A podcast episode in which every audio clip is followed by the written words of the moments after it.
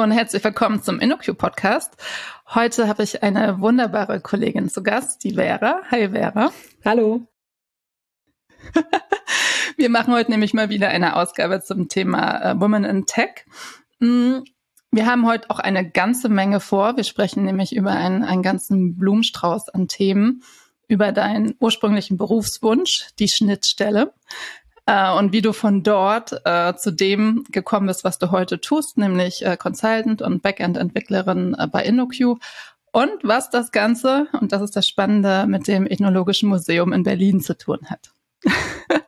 genau. Bevor wir da gleich einsteigen, Vera, äh, stell dich doch mal kurz vor. Wer bist du? Was machst du bei InnoQ? Und ja, seit wann bist du schon bei uns? Ja, hi, ich bin Vera. Ich bin jetzt seit 2018, also seit fünf Jahren bei InnoQ bin Senior Consultant und arbeite in Kundenprojekten als Programmiererin und beschäftige mich mhm. da bevorzugt mit Backend-Themen und mag auch immer noch äh, so alles rund um Java.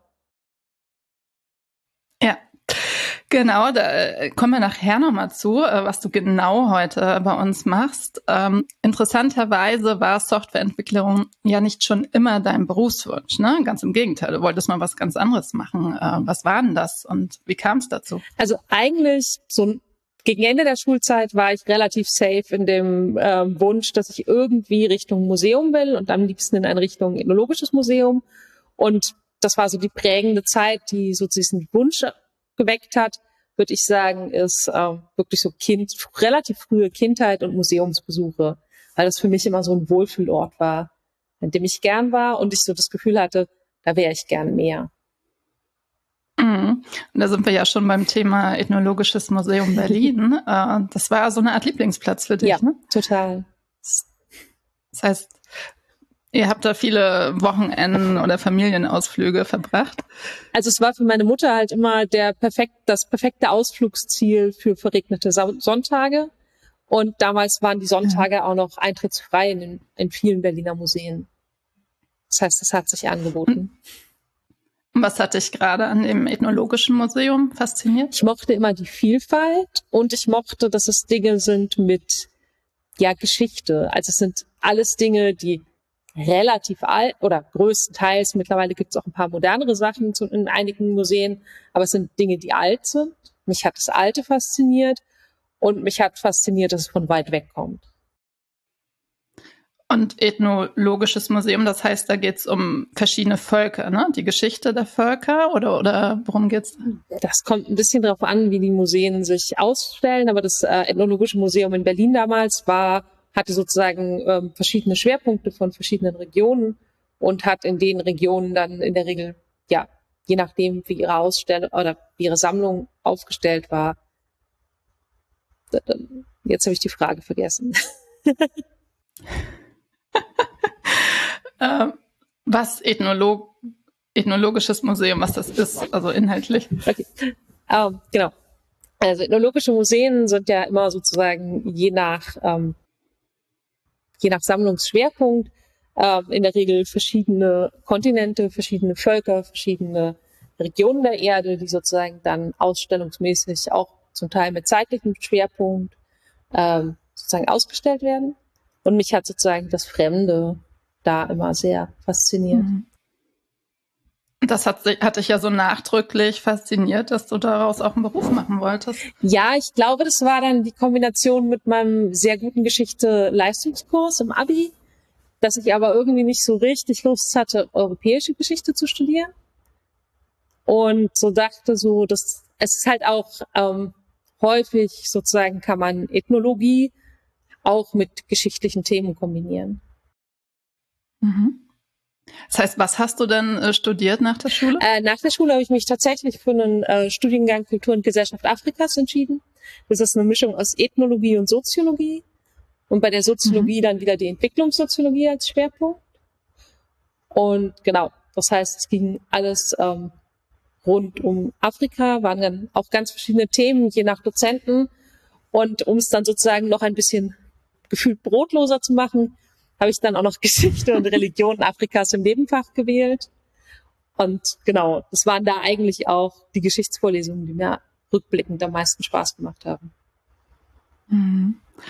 Aber du hast das Studium nicht zu Ende gebracht. Ähm, woran lag denn das? Das war eine Kombination aus verschiedenen Sachen. Also zum einen habe ich in dem Studium gemerkt, dass ich das zwar gerne studiere, aber das, was ich danach damit arbeiten kann, nicht unbedingt machen möchte. Also das Studium war schon sehr stark auf Entwicklungszusammenarbeit ausgerichtet. Und ich habe eigentlich in dem Studium gemerkt, dass ich auf keinen Fall als Expertin für Entwicklungshilfe in andere Länder gehen möchte. Also das macht Sinn, mhm. wenn Leute hingehen, die wirklich Dinge, das klingt jetzt so böse, aber Dinge können. Wenn ich einen Brunnen bauen kann und es sinnvoll ist, einen Brunnen zu bauen oder, oder man eine Arzt aus, ein Arzt oder Ärztin ist und sozusagen medizinischen Wissen dahin geht, dann gibt es da viele sinnvolle Dinge. Aber die Menschen, die sozusagen ähm, Entwicklungszusammenarbeit als ihr Spezialwissen haben, die fand ich so im Laufe des Studiums, hatte ich immer mehr so das Gefühl, das wäre der Weg, den man mit dem Studium begehen kann. Und das ist nichts, was ich für mich machen möchte. Mhm. Und du hast das Studium dann abgebrochen? Ich habe das Studium dann abgebrochen. Mhm. Und was kam danach? Danach bin ich eine ganze Weile, also danach hatte ich so ein bisschen so eine Phase von, oh Gott, ich muss jetzt irgendwas machen und auch äh, nicht so wirklich einen Plan, was sozusagen für mich der nächste Schritt ist. Und ich bin dann eher sehr zufällig im Callcenter gelandet. Das war aber rückblickend eigentlich ganz gut. Also es war jetzt auch ein Leserservice von der Tageszeitung. Das heißt, das ist die, wie gesagt, es klingt jetzt schon wieder ein bisschen böse, aber es ist die angenehme Art von Callcenter. Weil Leute rufen mhm. dich an und du bist halt einfach Service-Mitarbeiter. Es ist jetzt nicht, du rufst irgendwelche Leute an und nervst sie mit irgendwas, sondern halt wirklich, sie rufen an und du guckst halt dann wie ein Sachbearbeiter und klärst deren Probleme. Okay, also du musstest keine Kaltakquise für irgendwas machen. Nein, ja. da drin wäre ich auch fürchterlich schlecht gewesen. Okay, also Callcenter-Job, das klingt ja erstmal so, okay, ein bisschen Geld verdienen, ein bisschen Zeit kaufen, um vielleicht die nächsten Schritte zu, zu überdenken. Interessanterweise war ja aber gerade dieser Callcenter-Job der Türöffner für das, was du heute machst, nämlich äh, Software entwickeln. Ja, ich, ich hatte eigentlich ziemlich Glück. Also dadurch, dass ich genau in der Zeit im Callcenter gearbeitet habe, als die Zeitung ihre Apps eingeführt hat, hatte ich so ein bisschen die Möglichkeit, mich bei der Einführung der Apps so ein bisschen auch, ja, auch zu profilieren. Also ich hatte zu dem Zeitpunkt ein recht technikaffines Umfeld. Das heißt, mein Freund hat damals Informatik studiert, irgendwie ein Großteil seiner Kumpels auch. Das heißt, ich hatte immer relativ viele Leute in meinem Umfeld zu der Zeit, die ja viele Technikthemen hatten und so Dinge auch schon ein bisschen mitgebracht haben. Das heißt, ich hatte relativ viel Berührung mit so Themen rund um Technik. Und als dann die Apps eingeführt sind, war das halt alles, hey, da konnte man was Neues machen, man konnte sich so ein bisschen ähm, Schwerpunkte legen und das hat mir dann eigentlich relativ viel Spaß gemacht, mich auch mit Leuten zu beschäftigen, die sozusagen gerade nicht mit den Apps klarkamen. Das heißt, irgendwann mhm. war ich die absolute Spezialistin dafür, ähm, wenn die Leute entweder die App nicht installiert oder die App nicht bedienen konnten und angerufen haben, dann haben meine Kolleginnen und Kollegen eigentlich immer versucht, die Leute an mich abzuschieben. Und ich hatte daran auch wirklich Spaß. Mhm.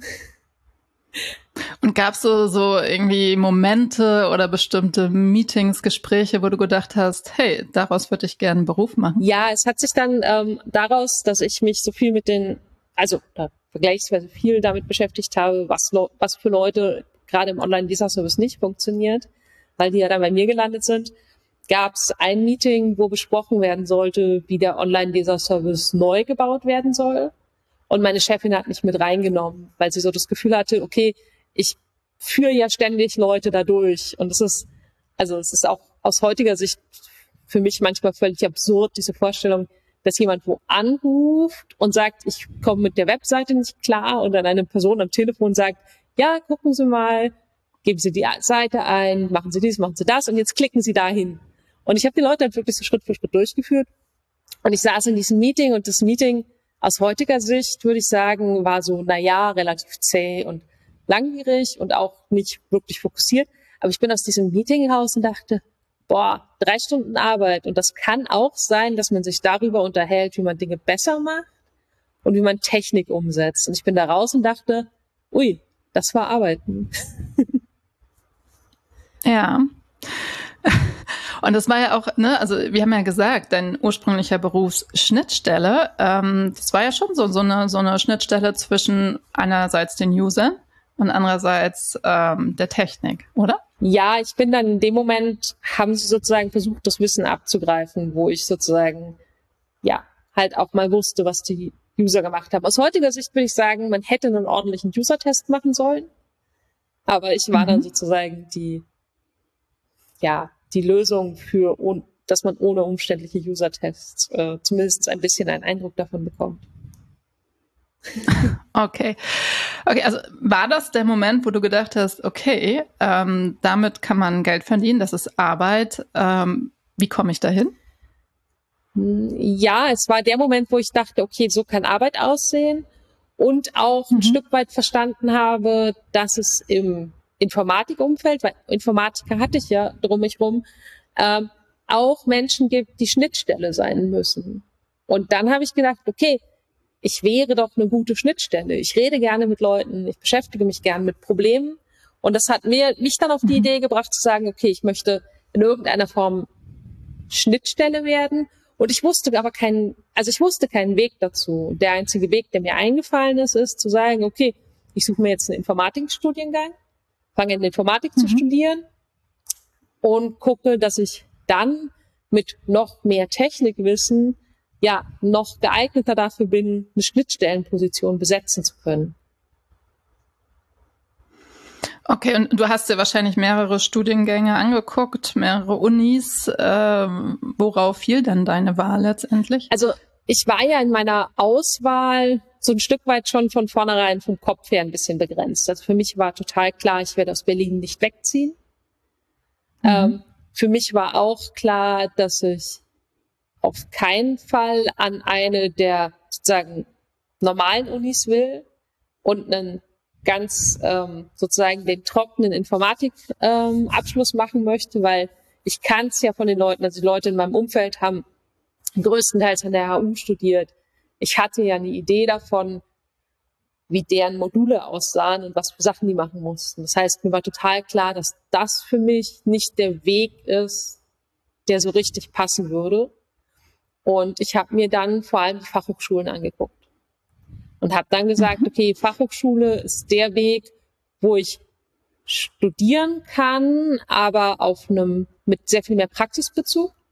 Was mir zu dem Zeitpunkt auch total wichtig war, weil ich war dann Ende 20 und mir war halt total klar, wenn ich jetzt mal anfange zu studieren, dann will ich das irgendwie fokussiert und auch in einer überschaubaren Zeit hinter mich bringen. Klar, irgendwann will man dann ja auch Geld verdienen ne? oder selbstständig sein, genau. Ähm, für welchen Studiengang hast du dich denn entschieden? Ich habe mich dann tatsächlich für Informatik und Wirtschaft an der HTW entschieden. Das war so eine Kombination mhm. aus, mir hat der Modulplan sehr gut gefallen und ich hatte das Gefühl auch, dass ähm, die Kombination aus Informatik und Wirtschaft ganz passend ist für meine Idee, Schnittstelle zu werden. Und was dann noch ein Pluspunkt ist, für, also für mich damals war, ist, dass es ein Frauenstudiengang ist.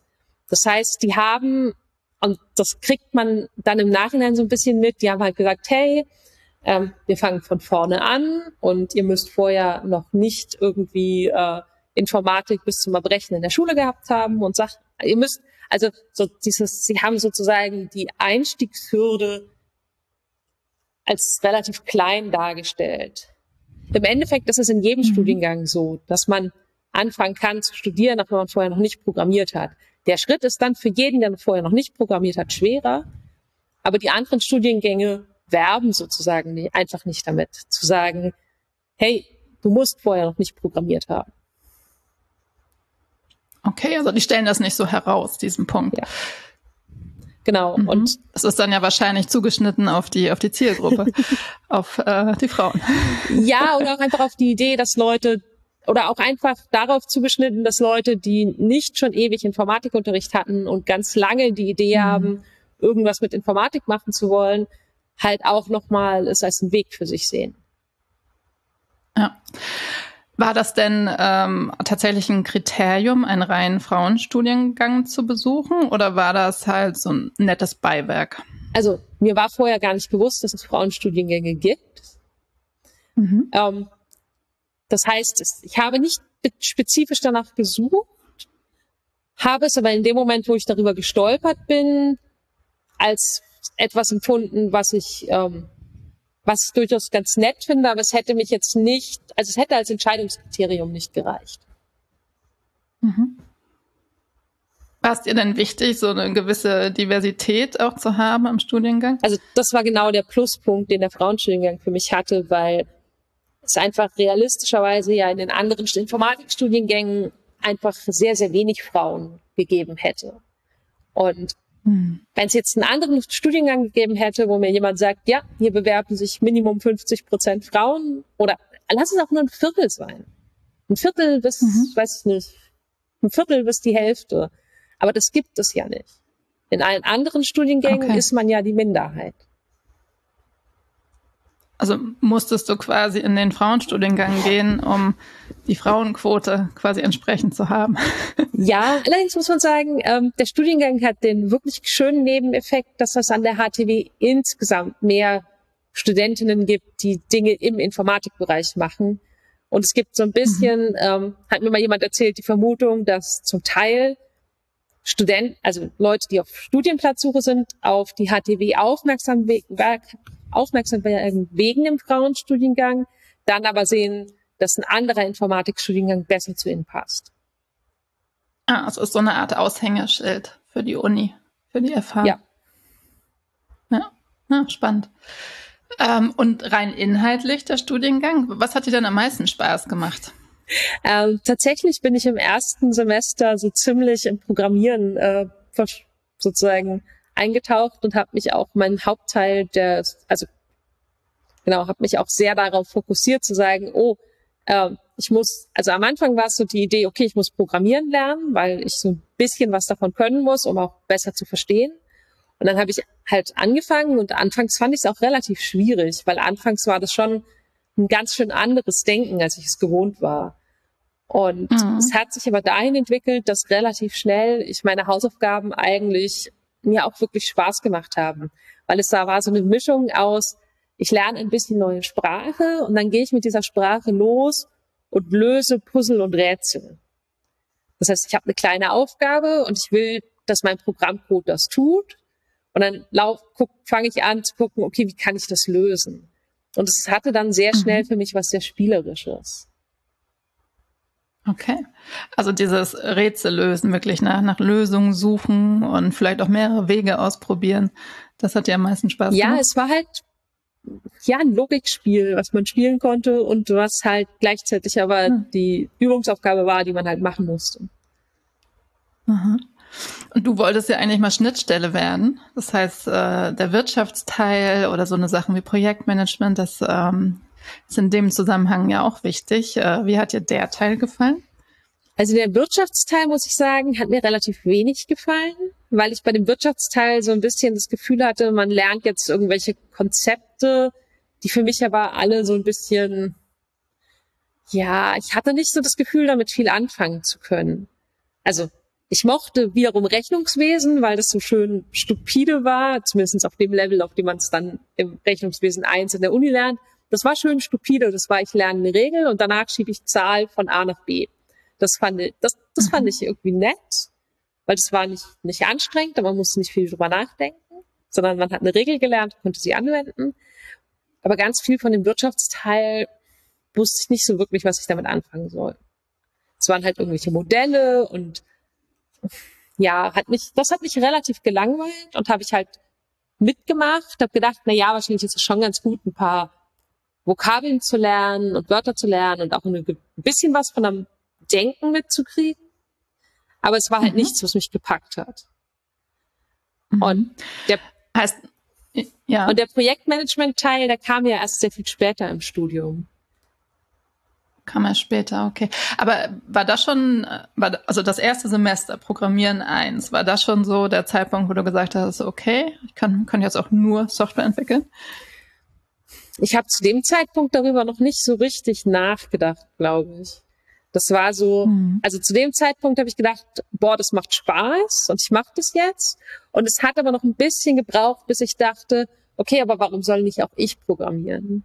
Warum Warum soll ich Schnittstelle werden, wenn und andere programmieren lassen, wenn ich auch selber programmieren kann? Aber das kam eher ein bisschen später, als ich dann wirklich mir darüber Gedanken gemacht habe. Also im vierten Semester gab es ein Praktikumssemester und als ich mich gefragt habe, irgendwann so irgendwann im dritten Semester oder Ende zweites Semester, als ich mich angefangen habe zu fragen, was für einen Praktikumsplatz will ich mir suchen, in dem Moment kam dann auf zu sagen, okay, ich könnte Programmieren ja einfach mal ausprobieren in dem Rahmen.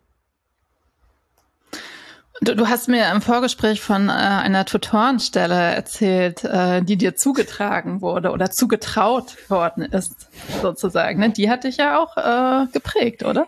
Ja, das hat mich geprägt, weil es mir sehr viel Spaß, also das hat mir vor allem sehr viel Spaß gemacht. Also ich hatte halt das große Glück, dass mein Professor nach dem ersten Semester der Meinung war, ähm, dass es eine gute Idee wäre, mich so ein bisschen zu schubsen und zu sagen, hey, guck mal, im ähm, Lernzentrum wird eine Tutorin gesucht, bewerb dich.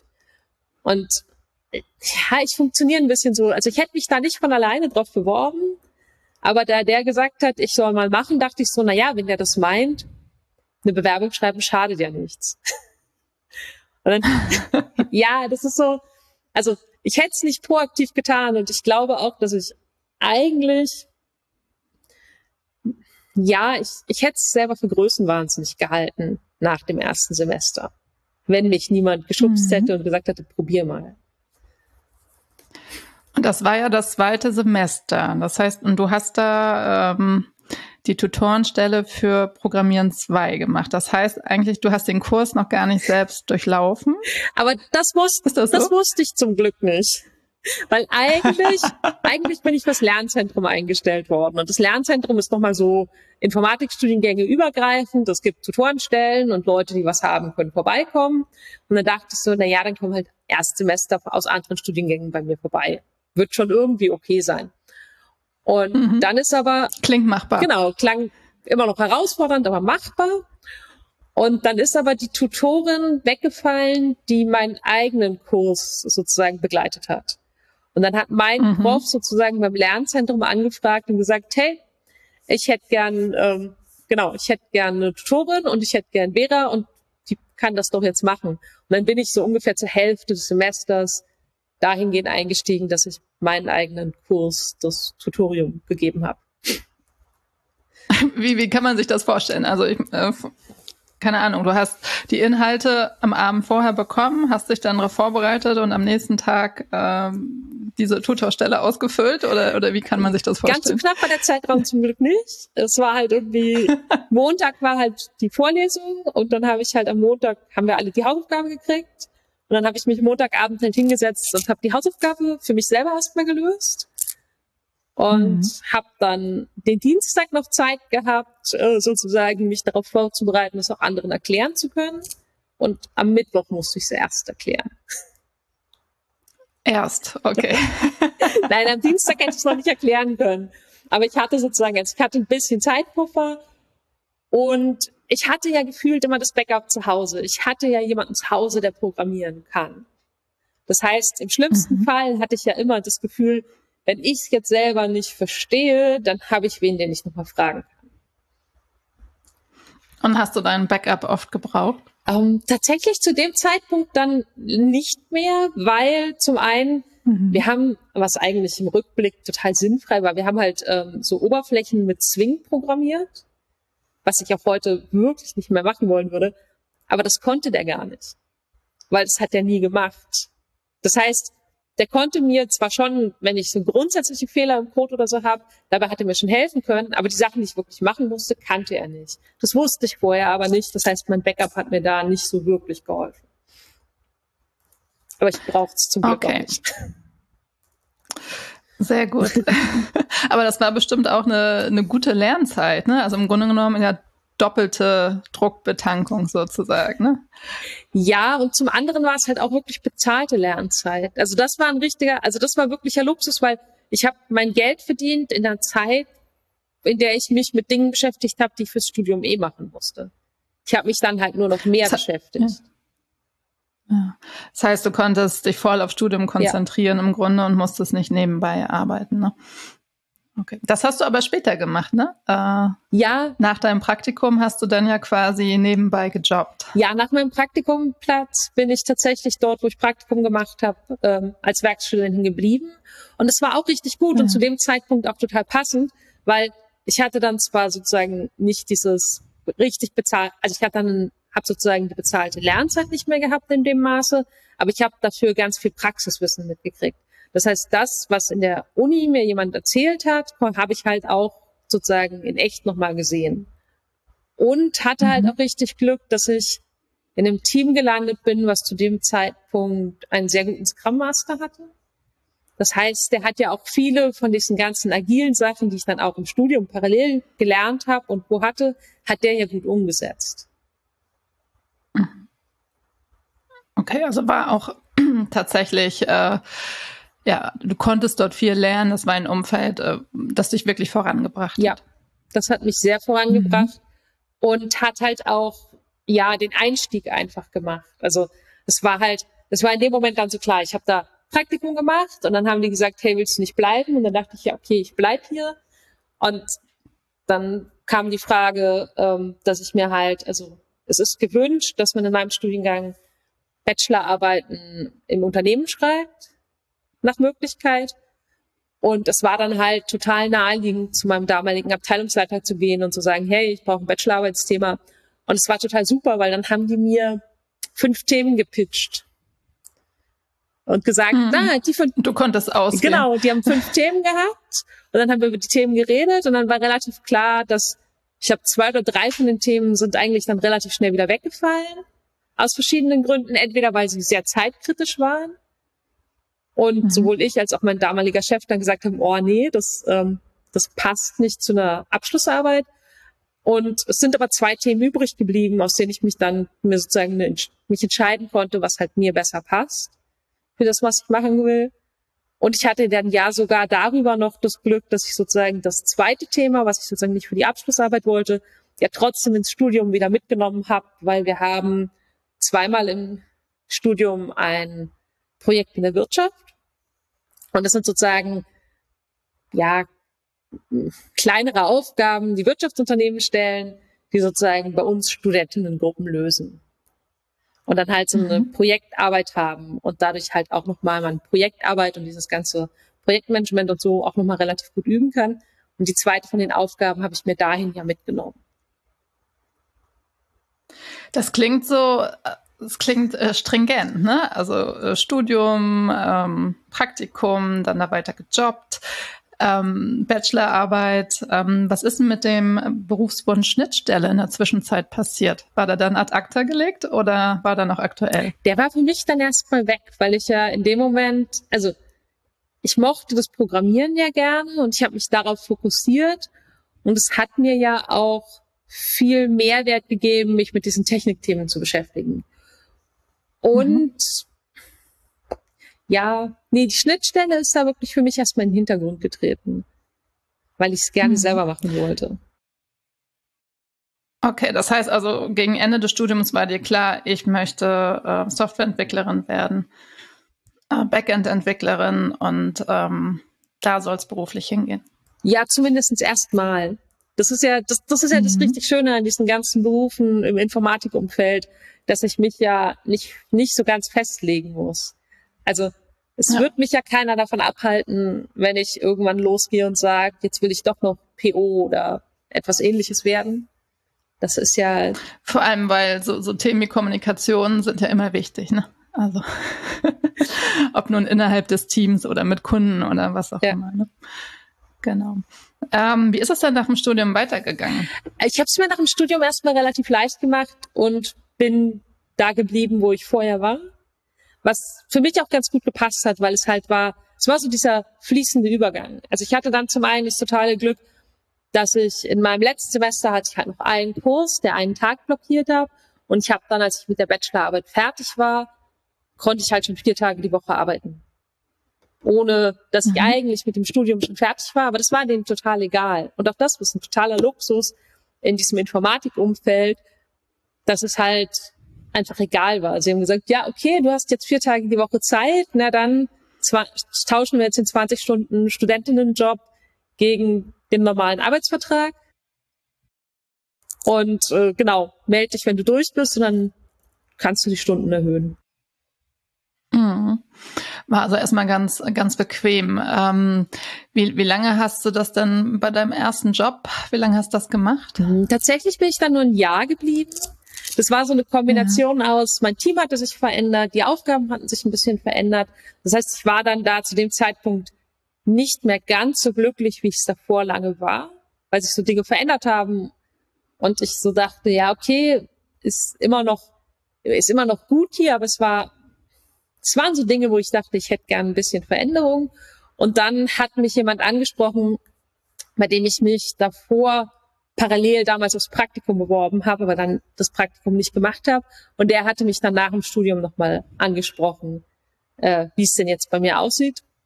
Und zu dem Zeitpunkt mhm. dachte ich so, ja, unterhalten wir uns mal. Die Firma klang damals eigentlich ganz gut und ganz spannend, was die machen. Und gucken wir einfach mal, ob das, was er mir anbieten kann, zu mir passt. Und dann bist du quasi gewechselt. Und dann bin ich nach ungefähr einem Jahr gewechselt. Mhm. Und hatten sich deine Aufgaben dann verändert oder die Schwerpunkte, waren die anders oder Na, ich bin ging es einfach weiter? Naja, der, der gedachte Schwerpunkt wäre sehr ähnlich gewesen. Einfach nur bei einem anderen, also bei einem anderen Produkt und schon ein paar Dinge anders, aber der gedachte Schwerpunkt wäre nicht so, nicht so anders gewesen. Allerdings habe ich für mich in der, bei meinem zweiten Job gemerkt, dass ich mich mit der Arbeitsweise nicht wirklich wohlgefühlt habe. Also, das ist eine total nette Firma und die Leute waren alle super nett, aber ich war dann in so einem Einzelkämpferinnen-Modus und der liegt mir nicht. Mhm. Also ich hatte ein Team aus fünf Leuten und die waren auch alle nett, aber wir haben halt alle an unterschiedlichen Themen gearbeitet und man war so alleine mit den Sachen. Und ich habe bei denen auch ganz viel gemerkt, dass sie halt auch so so ein bisschen so Leute hatten, die so wissensilos waren. Und ich hatte so nach einer relativ kurzen Zeit so das Gefühl, dass ich das eigentlich nicht möchte. Vor allem, weil ich das bei meinem Vorgesetzten gesehen habe, dass der halt, wenn der eine Woche im Urlaub war, ihn wahrscheinlich jemand angerufen hat, weil er irgendeine Frage hatte.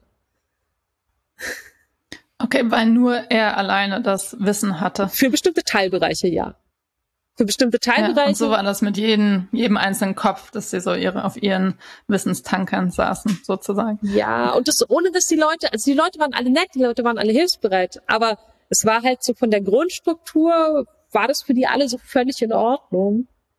Und ich dachte hm. so, ich möchte eigentlich nirgendwo sein, wo vielleicht jemand mich in meinem Urlaub anruft, weil nur ich etwas weiß.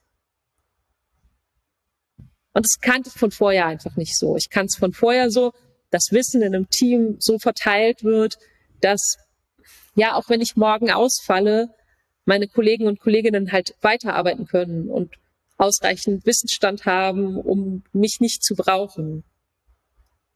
Hm. Klingt in jedem Fall nachhaltiger.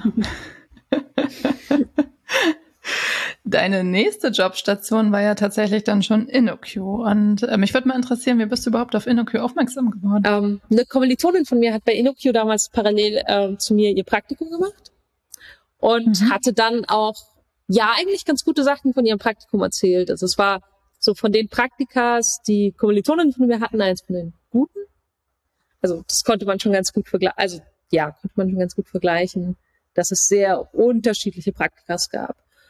Und hinzu kam, dass ich halt neben der Kommilitonen, also neben dem Wissen von InnoQ über die Kommilitonen, die da gearbeitet hat, halt auch noch ähm, Leute von InnoQ wahrgenommen habe auf Konferenzen. So dass ich halt irgendwie die dort Vorträge ja, gehalten also Stefan haben. und Eberhard waren so ja? die zwei Leute, die ich halt von Konferenzen wirklich kannte, deren Talks ich gesehen habe. Das heißt, die haben für mich aber auch sehr stark so ein InnoQ-Bild geprägt, was für mich schon relativ ja die abgehobenen Spezialisten waren. Mhm. Hat dir das Angst gemacht? Es hat es zumindest für mich abstrakt gemacht äh, und nicht ähm, mir nicht das Gefühl gegeben, dass es ein Ort wäre, wo ich mich einfach bewerben kann. Das heißt, deine Kommilitonin und heutige Kollegin musste etwas nachhelfen. Ja, die musste ein bisschen schubsen. Ähm, und hat mich sozusagen so ein bisschen in die Richtung gebracht zu sagen, nee, komm, mach mal. und hat dann halt dafür ja. auf einer Konferenz dafür gesorgt, dass ich mich mit äh, Olli, einem unserer Geschäftsführer, halt unterhalten habe. Und das hat sie mhm. angestoßen, mhm. um zu sagen, hey, nee, das sieht zwar von außen vielleicht immer alles krass aus und es sind auch viele gute Leute, aber das ist trotzdem nicht völlig abwegig. Mhm. Und offensichtlich hat das Vorstellungsgespräch gut funktioniert. Du bist heute hier. Ja, es war eine Herausforderung und ich hatte ein bisschen Schiss davor, aber es hat funktioniert mhm. und es war auch im Rückblick, ähm, ja, glaube ich, ja, es ist halt immer so dieses Ding, wenn man, also gerade bei Stefan ähm, war halt so das, die Ding, den kannte ich ja von Konferenzen. Ich kannte seine Talks, ich kannte ihn so als die Person auf der Bühne und die Person, deren Buch ich gelesen habe für meine Bachelorarbeit. Das heißt, der war ja schon irgendwie so ein so auf so einem gewissen Sockel gestanden, dass ich einfach wusste, der weiß ganz viel und der ist fachlich ganz toll. Und wenn man in, normalerweise ins Bewerbungsgespräch geht, weiß man ja nicht, wer einem da wirklich gegenüber sitzt. Das heißt, ich gehe zwar in so ein Gespräch mhm. und natürlich will ich immer performen, aber ich weiß ja nicht, ob der andere wirklich gut ist. und das war hier anders, weil du kanntest Stefan schon sehr gut. ja, mit dem bisschen ins Gespräch ja. zu gehen. Das ist jemand, der ist fachlich ganz, ganz gut. Also finde ich fachlich ganz toll. Das fand ich schon eine ganz schöne mhm. Herausforderung. Mhm. Aber es hat geklappt. Ähm, äh, bevor du zu InnoQ kamst, hast du ja in der Produktentwicklung gearbeitet, richtig? Und jetzt ähm, bist du ja Beraterin. Das heißt, du entwickelst nicht nur Produkte oder Software, sondern du hast auch diesen Kundenkontakt. War das ein Thema für dich? Also es war vorher schon ein bisschen ein Thema für mich zu sagen, dass ich es eigentlich ganz schön finde, wenn man ein Produkt hat, an dem man auch so ein bisschen sein Herz hängt. Und das gibt man mhm. mit dem Beraterin sein so ein bisschen ab. Man ist halt nicht mehr so, dass man sagt, ich, ich suche mir jetzt einen Arbeitgeber, der ein Produkt hat, das ich ganz toll finde. Obwohl ich sagen muss, auch die zwei, wo ich davor war, sind Produkte, die ich okay finde, aber jetzt auch nicht so für mein Herz brennt. Also Mhm. Ähm, und ich hatte aber immer davor im Hinterkopf, dass es eigentlich toll wäre, irgendwann mal einen Arbeitgeber zu finden mit so einem Produkt, wofür das eigene Herz auch so ein bisschen brennt. Dass man sagt, das findet man ganz toll, was man da macht. Und es hat einen ganz großen Einfluss auf Dinge. Und mit dem in die Beratung gehen war halt so ein bisschen so dieses Loslassen davon und zu sagen, okay, wir haben Kunden, die Kunden haben Probleme und aber das, was unsere Kunden machen, hat ja auch einen Einfluss. Aber man sucht sich dann halt nicht mehr so spezifisch das Produkt aus. Mhm. Okay, also man geht auch in verschiedene Projekte rein, man geht auch wieder raus. Äh, also man ist nicht auf Lebenszeit verhaftet, sozusagen, für einen Kunden oder für ein Projekt. Ja, und das macht dann aber auch so ein bisschen, also mich macht das manchmal so ein bisschen entspannter. Also mein erstes Projekt hatte mhm. was mit Autos zu tun. Ich kann überhaupt nichts mit Autos anfangen. Autos sind für mich, ehrlich gesagt, ja, ich, ich fahre wenn dann Fahrrad. Ich habe nicht mal einen Führerschein. Für mich ist so eine Plattform mit Autodaten sehr abstrakt, aber auch da habe ich irgendwann halt einfach gelernt zu sagen, ja, okay, aber es sind, es sind interessante Datenquellen und daraus einen Datenkatalog aufbauen, hat auch technisch seine Anreize. Und ich hätte mich aber bei dem Kunden niemals beworben, weil dem sein Produkt nichts gewesen wäre, wo ich auf lange Sicht und Dauer hätte bleiben wollen. Und trotzdem war das mhm. Projekt spannend und das, was wir gemacht haben, hatte auch seine guten Seiten. Mhm. Sag mal, beim Studium war es dir ja wichtig, dass du in einen Studiengang gehst, wo jetzt nicht 99 Prozent Männer sind. Ne? Und InnoQ ist ja auch ein Arbeitgeber, wo relativ viele Frauen arbeiten. Ähm, spielte das damals für dich eine Rolle oder war das für dich überhaupt so offensichtlich? Naja, zu dem Zeitpunkt, dass ich angefangen habe vor fünf Jahren, waren es ja gar nicht so viele Frauen. Also natürlich die Spitz, also es sind ja mehr geworden in den letzten Jahren. Also mhm. was mir hat sich erst entwickelt. Es hat sich ne? entwickelt. Ja, ja. Also was mir mhm. also was mir schon wichtig war, ist, dass ich ähm, von Leuten, die ich kannte, wusste, dass es einen gewissen Wunsch nach der Diversität gibt und dass der da mhm. ist wie sich's entwickelt, hätte man zu dem Zeitpunkt ja noch nicht sagen können. Aber ich hatte einfach. Ja, und Diversität bedeutet natürlich auch mehr als nur Männer und Frauen. Ähm, aber natürlich ist es immer leichter, das am Frauenanteil festzumachen. Ja. ja, und für mich persönlich hat es auch schon einen Mehrwert zu sagen, ich bin in einem Umfeld, wo auch Frauen sind. Nicht nur weil es Diversitätsgründen, mhm. sondern auch weil ich mich damit wohler fühle. Ja. Aber das ist natürlich auch der leicht messbare Part. Genau so ist es, ja. Zumindest ähm, oberflächlich betrachtet, ja. Genau, äh, Fun Fact, ähm, du bist ja das Gesicht von InnoQ. Wir hören uns hier heute nur auf der Tonspur, aber wäre es tatsächlich das Gesicht von InnoQ zusammen mit unserem Kollegen Tobias. Wenn ihr mal auf einer Konferenz seid und dann unseren Stand kommt, kann es nämlich sehr gut sein, dass ihr Vera mit einem breiten Grinsen auf einem Foto seht. Äh, unsere Stehtische sind nämlich genau mit diesem Bild Vera, Tobias, strahlendes Lachen im Gesicht äh, ummantelt. Ähm, von daher, wenn ihr uns auf einer Konferenz trefft, kann es sein, dass ihr auch Vera seht. das beste Foto bei uns im Employer Branding. Genau. Ja, ich mag das Foto total gerne. In dem Moment, wo Marketing das erste Mal angefragt haben, ob sie es benutzen dürfen, war mir, glaube ich, nicht klar, wo das überall landen wird. Hätte ich das, glaube ich, gewusst, weiß ich nicht, ob ich Ja gesagt hätte. Das erste Mal, als ich vor so einem Stand stand und sozusagen mich und Tobias dann vorne drauf hatte, dachte ich schon so, oh, das ist komisch. Ja, es ist immer komisch, sich selbst auf irgendwie großflächigen Bildern zu sehen. Aber es ist wirklich ein ganz tolles Foto und ähm, ja, macht einen, ich glaube, das gibt einen ganz guten Einblick in, in unser Innenleben von InnoQ. Finde ich zumindest, genau. so, Vera, du bist Consultant bei InnoQ. Steht irgendwas an in nächster Zeit? Die nächste große Herausforderung. Ja, tatsächlich ähm, rede ich gerade mit meinem, meinem alten Prof darüber, dass ich im nächsten Sommersemester für ihn ein Semester lang Programmieren 2 übernehme. Das ist dann so. Das heißt, du gehst zurück an die Uni und machst äh, nebenberuflich ähm, so eine Dozentenstelle oder was? Ja, das? das Lehrbeauftragtenstelle, genau. Dass ich ein Semester ja. sozusagen einfach mal zurückgehe und mit Leuten, die programmieren lernen, sozusagen versuche, denen das mitzugeben, dass Programmieren eigentlich mhm. ganz gut ist und auch wirklich Spaß machen kann. Und man sich es einfach gut. trauen sollte. und was überwiegt? So die Vorfreude oder auch so ein bisschen Bammel? Na, noch ist es ja so weit weg. Also noch ist es so weit weg, dass ich denke, ach, das wird schön und dann kann ich da wieder regelmäßig hin und habe so auch diese, ja.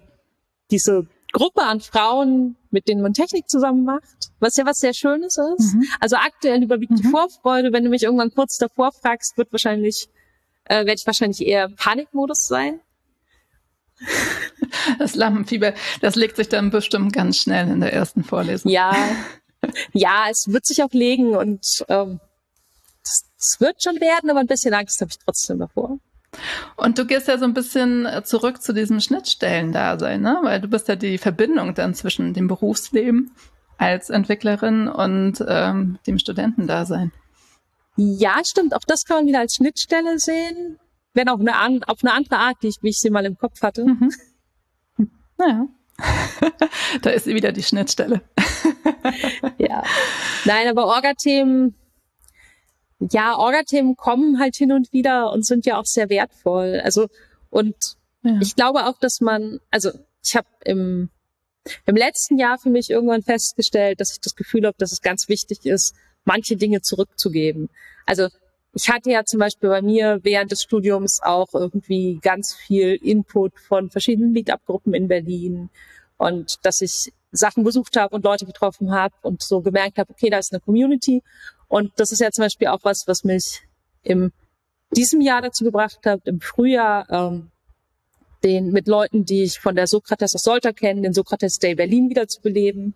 So dass es sozusagen, mhm. dass zumindest eine Ein-Tage-Unconference dann halt auch in Berlin stattfindet, in diesem Sokrates-Raum. Genau.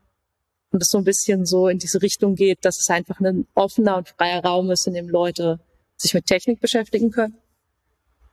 Ich glaube, das Zurückgeben ist da so ein bisschen das, was wichtig ist. Und ich glaube auch, dass in meine alte Uni zurückzugehen und zu sagen, hey, ich mache jetzt nochmal mit Leuten programmieren, hat auch was von etwas davon zurückzugeben, was ich da abgekriegt habe. Mhm. Und es klingt danach, dass du ja gerne zurückgehst. Das heißt, das heißt, irgendwas in diesem Studiengang hat ja auch sehr gut funktioniert, dass du zurückkommen möchtest. Ne? Ich möchte da super gerne zurückkommen. Also ich muss sagen, ja. ich auch im, gerade im Rückblick liebe ich diesen Studiengang dafür, wie viel Unterstützung er eingegeben hat, in welche Richtungen er eingebracht hat. Und das ist halt, also weiß ich nicht, ich habe davor niemals es erlebt, dass gerade an, also im Studium davor waren wir auch ein kleiner Studiengang, aber die Professoren haben, haben sich nicht so für uns eingesetzt. Die hatten ihre Forschung, die haben sich mit Dingen beschäftigt und in dem, und haben halt so ein bisschen ihr Zeug gemacht und dann hat halt ein bisschen Lehre noch dazugehört. Und gerade an der Fachhochschule und in dem Studiengang, in dem ich dann war, hatte ich halt das Gefühl, dass es denen ein wirkliches Anliegen ist, einem Wege zu bereiten. Ja, also wäre, ich wünsche dir ganz viel Spaß und Erfolg äh, beim Zurückgeben nächstes Jahr. und bei, ja, bei der Vorlesung, die du zu halten hast. Das wird mit Sicherheit gut. Und auch bei deinen ganzen Community-Bestrebungen. Finde ich klasse.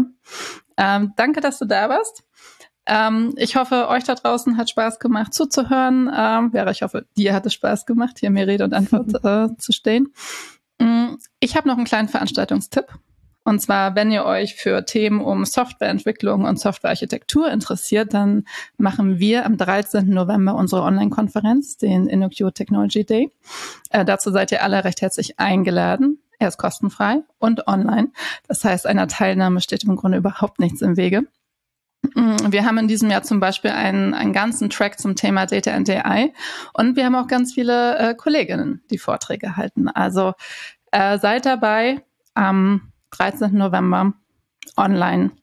Wir verlinken die Infos dazu in den Show Notes. Danke euch und ich sage Tschüss und bis zum nächsten Mal. Ciao.